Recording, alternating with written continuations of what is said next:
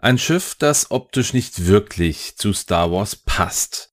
Jedoch, was passt schon in diese weit, weit entfernte Galaxis? Hi, ich bin Dennis von den Raccoon Specialists und ich bin zurück aus meiner kleinen Pause. Ihr habt sicher mitbekommen, dass ich auch nicht faul gewesen bin und ein neues Format rausgebracht habe, das ihr auf YouTube, Spotify und dieser hören könnt. Raccoon Specialists What If. Den Link dazu, den findet ihr in den Social Media Kanälen und auch in den Show Notes dieser Folge.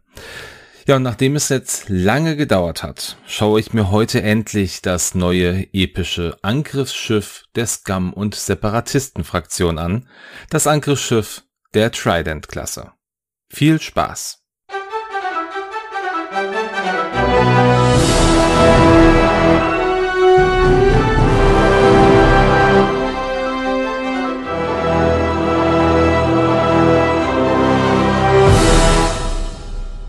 Das Trident Class Assault Ship oder im Deutschen Angriffsschiff der Trident Klasse war ein Schiff, das von der Colicoid Creation Nest für die Separatisten entwickelt und gebaut wurde.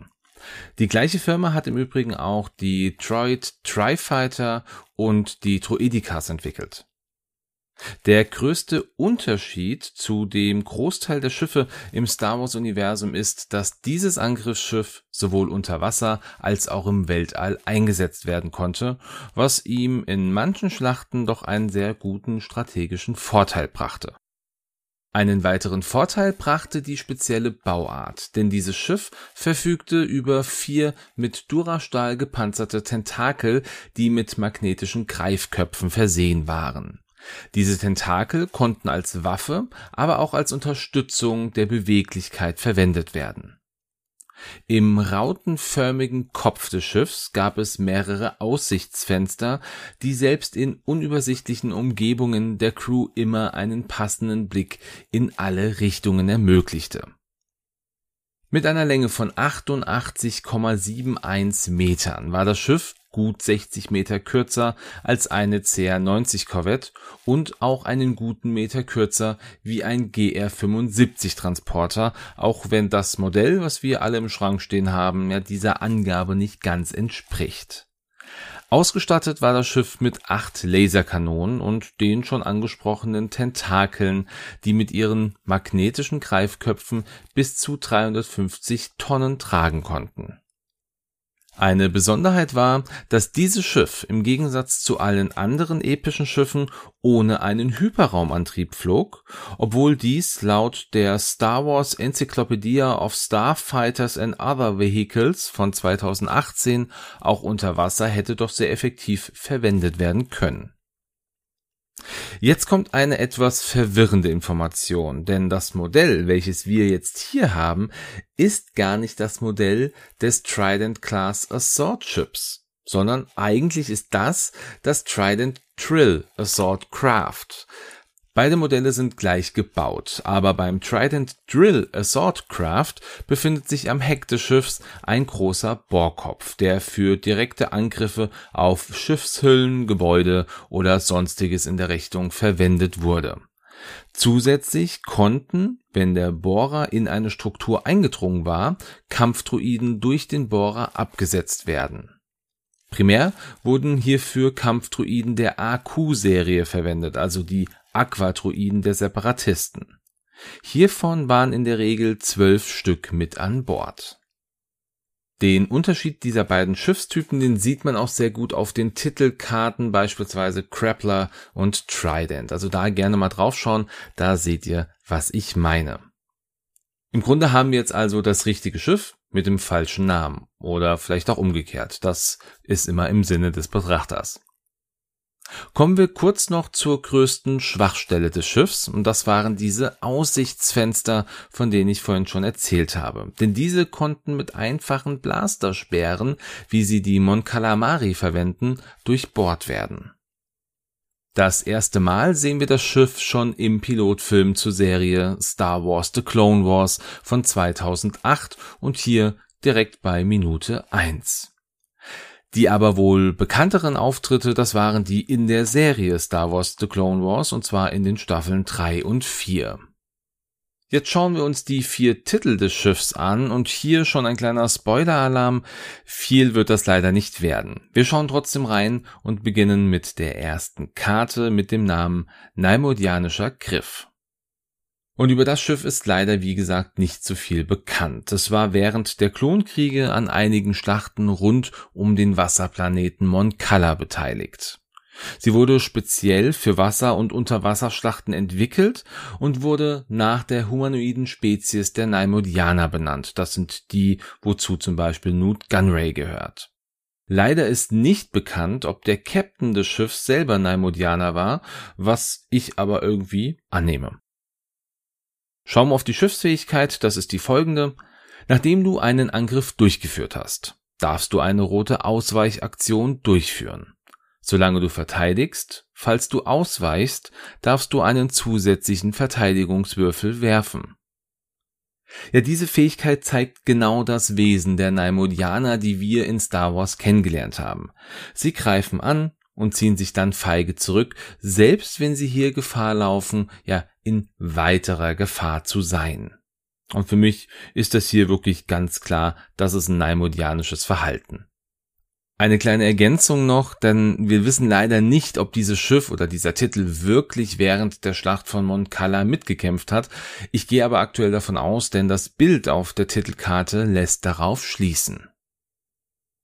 Ja, bleiben wir jetzt auch gleich bei den Spezies der Galaxie und schauen uns den nächsten Titel an, die Rache der Nautolaner.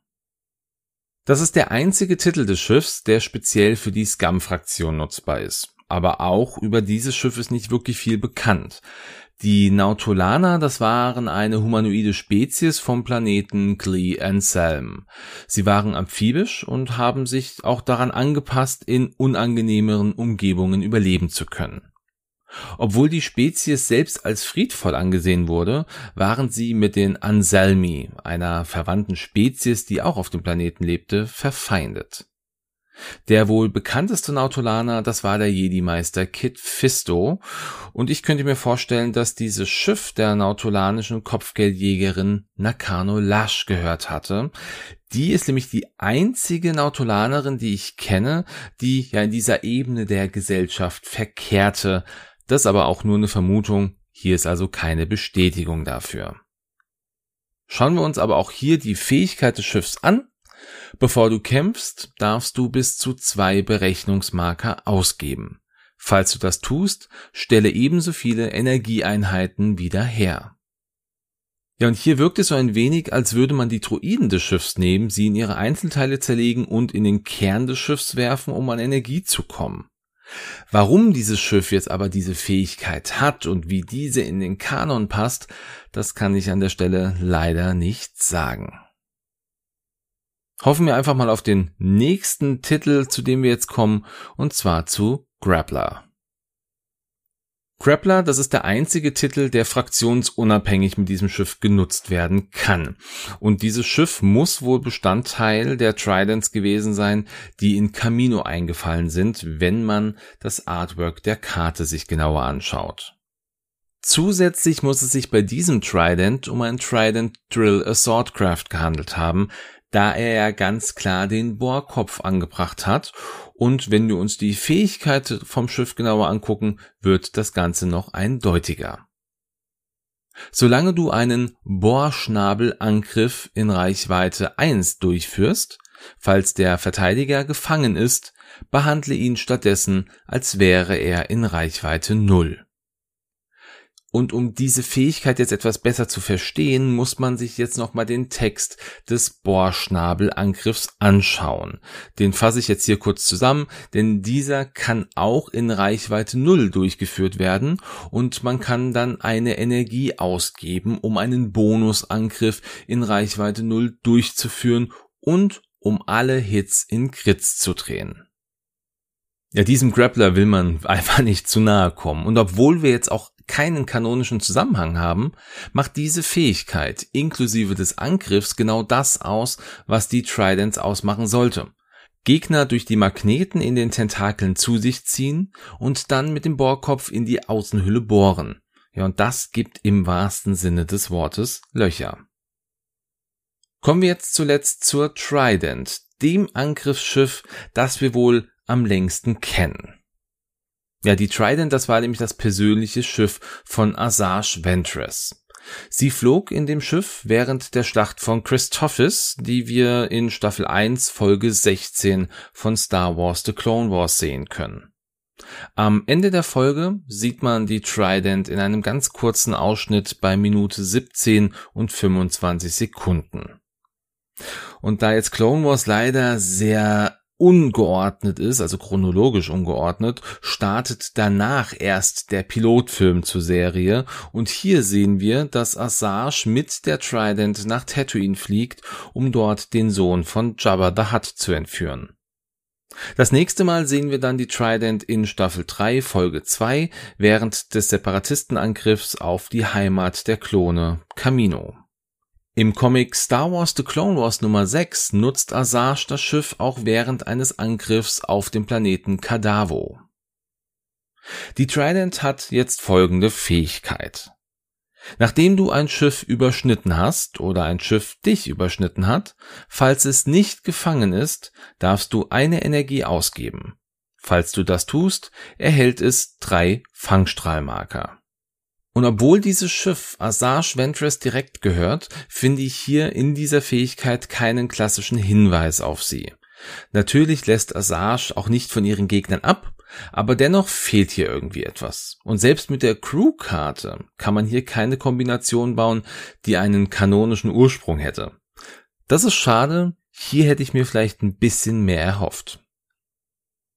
So viel also zum Angriffsschiff der Trident-Klasse. Ich persönlich finde, das ist ein sehr interessantes Schiff, wenn es auch nur bedingt viele Informationen dazu gibt. Ich will auch mal schauen, dass ich dieses Schiff irgendwie bald mal auf dem Spieltisch platzieren kann. Ich weiß nicht, wie sieht's bei euch aus? Habt ihr das Schiff schon mal gespielt? Kennt ihr es schon? Es gibt ja auch neue Szenarien mit drin. Wie weit seid ihr da? Lasst mich da gerne eure Meinung hören, auch gerne eure Meinung zu dieser Folge. Ich freue mich auf jedes Feedback auf den in den Show Notes hinterlegten Kanälen. Und ich würde euch bitten, vergesst nicht Raccoon Specialist What If mal anzuhören auf YouTube Spotify oder Deezer. Ja, und das nächste Mal schaue ich mir die Crewkarten dieses epischen Schiffs an. Bleibt also gespannt, was da noch zu erzählen ist. Und bis dahin wünsche ich euch wie immer einen schönen Sonntag, einen guten Start in die Woche oder einen schönen Tag, wann auch immer ihr diese Folge hört. Habt eine gute Zeit. Bis bald und ciao.